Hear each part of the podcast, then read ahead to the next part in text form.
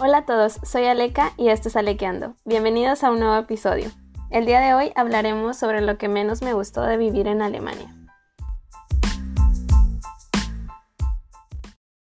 Vivir en Alemania es una experiencia súper bonita y sin duda es una de las mejores cosas que he experimentado, pero pues como todas las cosas tienen su lado bueno y su lado malo, por lo que en este episodio hablaremos sobre lo que menos me gustó de vivir en Alemania. Empecemos.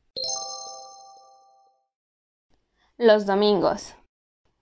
Esto ya lo había mencionado en el episodio anterior, pero por si no lo han escuchado, los domingos en Alemania las tiendas están cerradas, por lo que te tienes que preparar con anticipación y comprar todo lo que necesites, porque si necesitas algo para el lunes o el mismo domingo y no lo compraste con anticipación, pues ya te molaste. Entonces, sí, esa es una de las cosas que menos me gustó de vivir allá, como que Ah, me sentía muy vulnerable de que si en algún momento se me olvidaba comprar algo, pues este ya iba a tener que andar ahí con mis amigos de que, oye, me prestas esto y pues algo que no me gusta.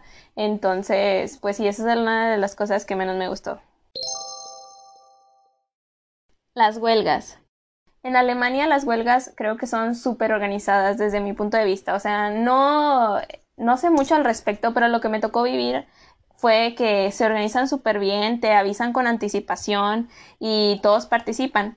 Pero por lo mismo que tienen una tan buena organización y que el gobierno como que está abierto a todo ese tipo de situaciones, o sea, no, no trata de ponerle un alto a los empleados para que ellos velen por lo que les interesa o que protesten si algo no les, no les está gustando, entonces, pues la gente lo hace muy seguido, ¿no? Si algo no les gusta, huelga. Si esto no, no está haciendo bien, huelga. Entonces, por lo mismo, en creo yo, o sea, en comparación con aquí, creo que hay muchas huelgas.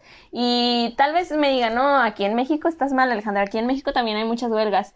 Sí, pero igual no las podemos ver tan presentes como en Alemania por lo mismo de cómo están organizados. Allá si hay una huelga, literalmente los que dan ese servicio no trabajan. Entonces, supongamos, los del transporte hacen una huelga, ok, hacen esa huelga y te avisan con tiempo de que dos semanas antes, tal día va a haber huelga, no va a haber servicios de tal a tal hora o tales días. Ah, ok.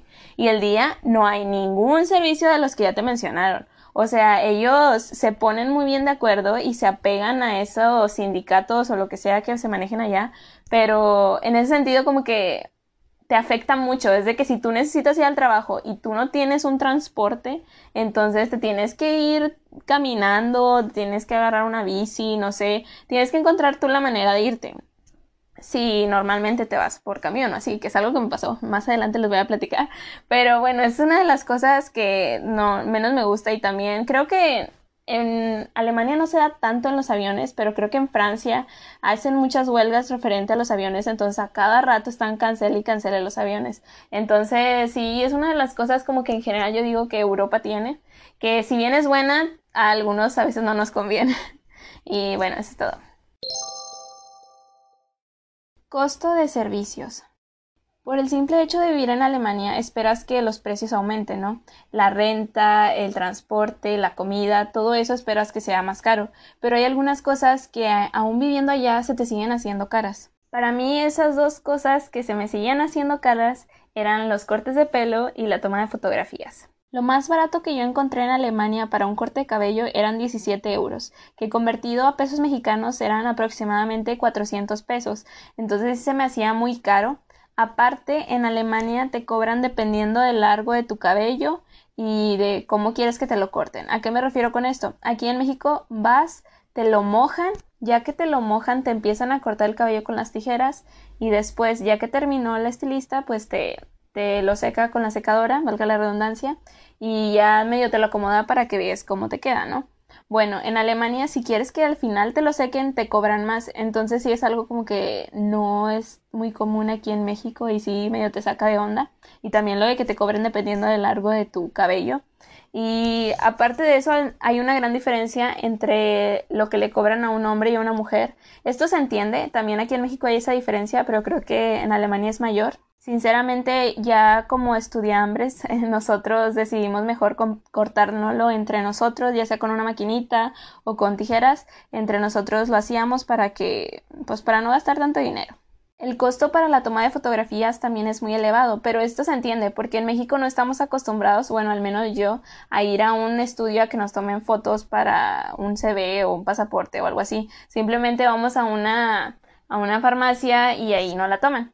Pero aquí en Alemania, pues obviamente si era un estudio con el equipo adecuado, con las personas calificadas, entonces obviamente el precio se eleva. Creo que costaba aproximadamente 25 euros por como 5 fotografías el paquete. Y pues como estudiante sí decías, no, pues mejor me la tomo yo, yo con mis amigos, así de que ellos me alumbran con las lámparas y, y ahí a ver cómo le hago. Allá también te puedes ir a una farmacia y tomarte la fotografía, pero nada que ver con México. Eh, me tomé una fotografía biométrica de esas de que tienes que tener cierta distancia de, de la nariz a la boca, no sé, o sea, te tienen que acomodar de una forma para que esté bien y todos los documentos oficiales salga bien.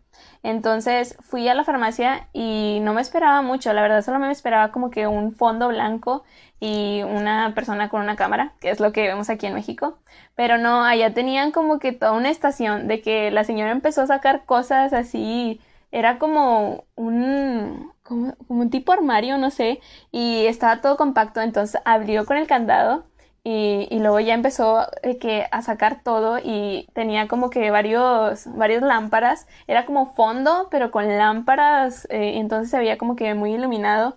Y luego acá con una camarita, no te voy a decir que era muy fancy, pero pues no, tampoco se veía tan mal y la calidad estaba muy buena. Entonces yo de que, ok, muy preparada la señora. Y sí, de que me decía, a ver, este, hazte tantito para acá, tantito para allá. Porque para eso te salen con una tipo certificación de que es biométrica. Entonces sí se tienen que fijar mucho las personas que te están tomando la foto. Y pues sí, me gustó cómo me la tomaron. Y estaba más barata ahí que, que ir yo con la, al estudio. Pero obviamente también era más cara que lo que nos cuesta aquí en México. La luz. En invierno hay pocas horas al día en las que hay luz del sol, por lo que puede esto afectar en tu estado de ánimo y te empieces a sentir deprimido o no quieras salir de tu cuarto. Entonces, mucha gente le afecta esto y más nosotros como mexicanos que estamos acostumbrados a que aún en invierno creo que hay mucha luz del sol. Entonces, esto sí nos puede llegar a afectar. ¿Para qué salgo si afuera hace frío, eh, no hay luz y está todo cubierto de nieve y me voy a embarrar los pies? Aunado a esto también puede que haya mucha nieve, entonces no vas a ver nada verde, sino todo blanco y puede que te den menos ganas de salir y pues el frío, obviamente dices, mejor me quedo en mi cuarto. La comida. Esto no quiere decir que la comida de Alemania sea fea ni nada por el estilo, pero nos podemos tardar en acostumbrar a la comida de allá y siempre vamos a querer algo mexicano.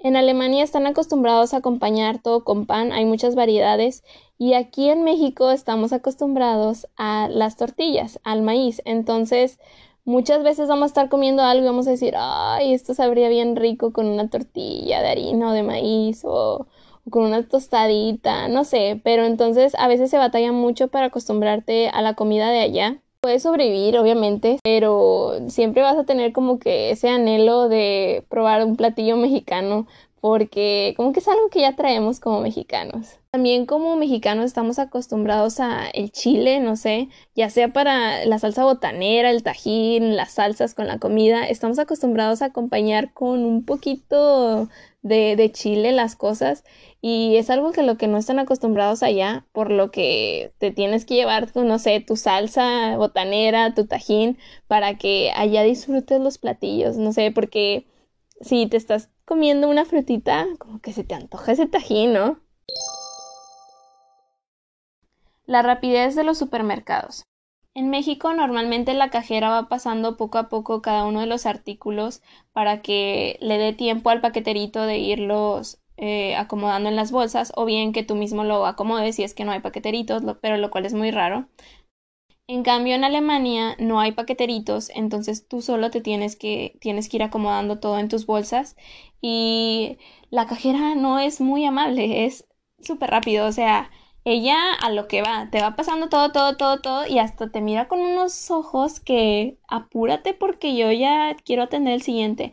Entonces, una vez estaba viendo un video que era lo que deberían de ser requisitos para hacerte alemán, o sea, como que darte la nacionalidad alemana y en uno de esos venía como un tipo de examen para empacar todo súper rápido, porque también no lo puedes hacer todo muy rápido porque luego se te puede apachurrar los huevos o la fruta, la verdura y pues las señoras como que no entienden eso, las cajeras van de que no, a lo que viniste, papacito, y rápido, rápido. Los semáforos. En Alemania son muy estrictos referente a los señalamientos de tránsito. Tienen pues los semáforos de peatones y pues las líneas blancas por donde tienes que cruzar, ¿no? Entonces, si tú traes prisa y quieres llegar al tren, al metro y el semáforo está en rojo, pues te tienes que esperar hasta que cambie a verde porque si no, pues te pueden multar. Entonces, algo de las cosas que como que no me agradaban mucho, yo sé que es por como que la seguridad y todo, pero como que tú dices, pues no viene ningún carro, pues me paso, ¿no? Y aparte no es una zona peligrosa ni nada pero pues tienes que seguir las reglas de allá. Entonces era como que, ay, como mexicanos no estamos tan acostumbrados igual a seguir eso. Creo que si un automovilista se pasa un señalamiento de tránsito, ahí pues sí lo multan, pero a nosotros como peatones si no hacemos caso a esos señalamientos igual y no nos hace nada. En cambio allá sí, por lo que hay como que un choque cultural que malamente no estamos acostumbrados a seguir las reglas, entonces tú decías, ay no, pero si no viene ningún carro, que ya pase y ya, no pasa nada, o sea, ni que aquí fuera una avenida a toda velocidad, los puedo ver desde lejos, mejor me paso, pero no, te tienes que esperar. Vivir en departamentos. La primera experiencia que tuve viviendo en un departamento fue en Alemania, y no fue mala, o sea, está bien, como estudiante se me hizo muy padre, pero poco a poco me empecé a dar cuenta que la mayoría de la gente vivía en departamentos y no en casas. Como estudiante, pues se me hace bien. Si eres, o sea, si eres soltero, igual y, no sé, viven dos personas, entonces se me hace bien. Pero conforme vas teniendo familia y ya te casas, se me hace como que algo incómodo el tener que vivir en un departamento. Y sé que es algo a lo que creo que aquí en México no estamos acostumbrados tanto a eso. Igual si te vas a la Ciudad de México, tal vez sí, pero al menos aquí en Monterrey rentas una casa, no, no buscas rentar siempre un departamento. Allá por lo mismo de los precios de la casa, la mayoría pues busca vivir en departamentos, que es lo más económico. Entonces algo a lo que no me gustaría en un futuro de que si yo me fuera a vivir allá y tener familia, pues no se me hace tan atractiva la idea de vivir en un departamento, sino que preferiría una casa que igual y considero que es más accesible tener una casa aquí en México. El calor. En México estamos acostumbrados al calor. Aquí la mayor parte del tiempo el clima es así. Entonces ya estamos preparados y tenemos abanicos, climas, lo que necesitemos para aminorar ese calor. En cambio en Alemania la mayor parte del tiempo hace frío, por lo que ellos no están tan preparados para este tipo de clima. Entonces, cuando estás allá y hace calor, te mueres porque en la noche no hay abanico y es, creo que es más difícil conseguir un abanico allá por lo mismo y pues las casas no tienen clima, también eh, en el transporte pues hay calefacción y no clima, entonces si vas en un tren rápido pues no abres ventanas ni nada, no hay ventanas, entonces te estás ahogando ahí y más con todos los olores de las personas. Y pues ya si me dices en los camiones, pues ahí sí puedes abrir una ventana, pero como quiera está caliente. Eh, entonces ellos no están preparados tanto para ese tipo de clima y es algo con lo que batallas. La burocracia. Esto es algo que a nadie le gusta, ni siquiera en nuestros propios países, pero mi primera experiencia con la burocracia fue en Alemania y aparte pues fue más difícil porque era un idioma que no es mi lengua materna. Desde tramitar la visa fue un montón de papeles hasta llegar allá y tener que registrarme en la ciudad y luego también para tener un chip alemán era, no sé, tenías que enseñar tu pasaporte, era mucho, mucho show. Y aparte algo que la mayoría de la gente no les gusta es que todos se quejan de hay un impuesto que tienes que pagar que es por la radio y la televisión que tú me dices ah pero si yo no tengo tele en mi casa pues no la tengo que pagar no no la tienes que pagar. Todos por el simple hecho de vivir ahí en Alemania tienen que pagar si tienen un departamento. No es algo barato, pero lo tienes que pagar por el simple hecho de tener la posibilidad de tener una tele y aparte pues en tu celular tienes la posibilidad de escuchar la radio. O sea, si nada más conectas el, los audífonos y tienes un chip alemán, pues ya puedes escuchar la radio alemana. Yo había escuchado también que muchas personas batallaban por lo mismo de la burocracia, porque para registrarte en la ciudad, pues necesitabas tener un departamento, ¿no? Pero pues para poder adquirir un departamento necesitabas estar registrado en la ciudad. Entonces era como que, ¿qué hago? Pues si para una cosa me piden la otra, entonces ahí es algo difícil. Y luego, no sé, también para, para registrar tu chip, pues necesitabas una dirección o está registrado en, en Alemania, entonces, ah, era mucho show. También cuando ya te ibas a ir de Alemania tenías que ir pues a esta oficina gubernamental y darte de baja, o sea, no sé si esa es la palabra exacta, pero pues tenías que, en un principio te registrabas, entonces ahora pues tenías que quitarte ese registro para que ya no apareciera como que vivieras en Alemania. Y entonces eso lo tenías que hacer como que para todas las cosas y era mucho show pero una de las cosas que nos ayudó a nosotros como estudiantes de intercambio fue que teníamos un tutor y ese tutor nos iba diciendo paso a paso lo que necesitábamos hacer y todo lo que necesitábamos. Y pues él nos ayudaba a llenar las cosas y todo. Entonces fue un gran alivio el tenerlo. Y mis respetos para todos aquellos que lo hacen solos porque si es mucho mucho trámite. Entonces te pierdes fácilmente